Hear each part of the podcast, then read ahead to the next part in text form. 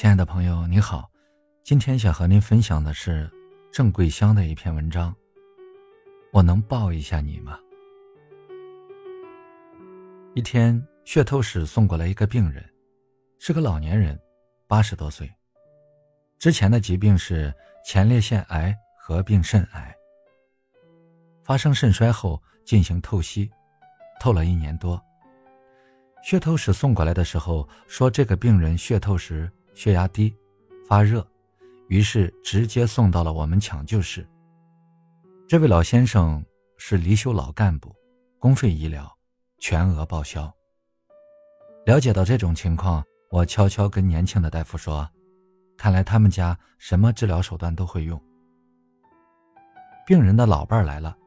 八十多岁，穿戴很整齐，话很少，静静的在一边坐着，一看就知道曾受过高等教育。他女儿是一个四十岁左右的中年女性，穿着很朴素，从外表根本看不出来自高干家庭。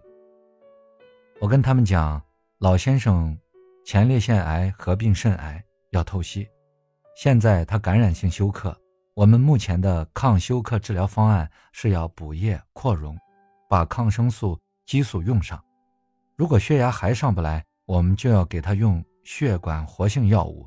但问题是，如果我们把这么多药液输进去，他可能会因为肾衰而没有尿，所以还必须用床旁血滤来报价。这样下来，一天的治疗费用大概要一万块。对于医保病人来说，可能承受不了，但对公费医疗的病人来说没有问题，可以全额报销。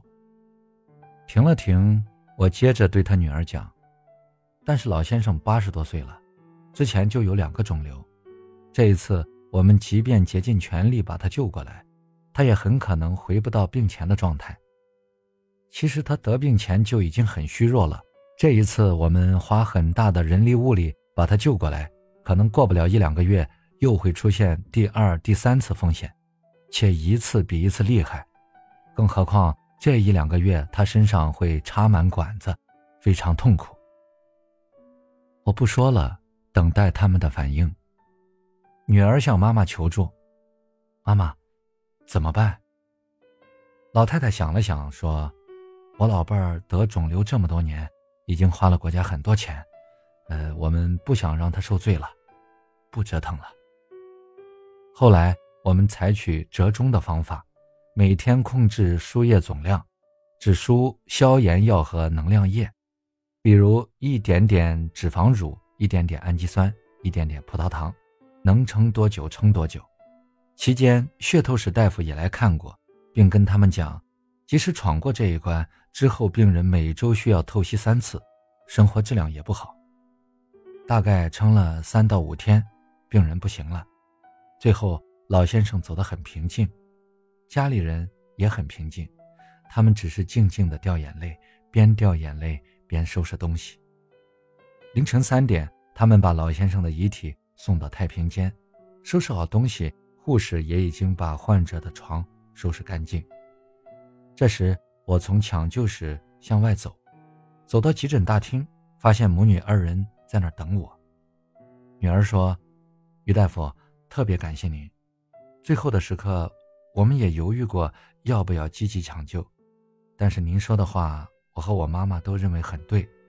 虽然我父亲走了，但他真是没有受太多的罪，我们能够接受。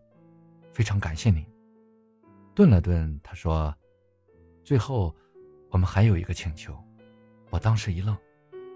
他说。我能抱一下你吗？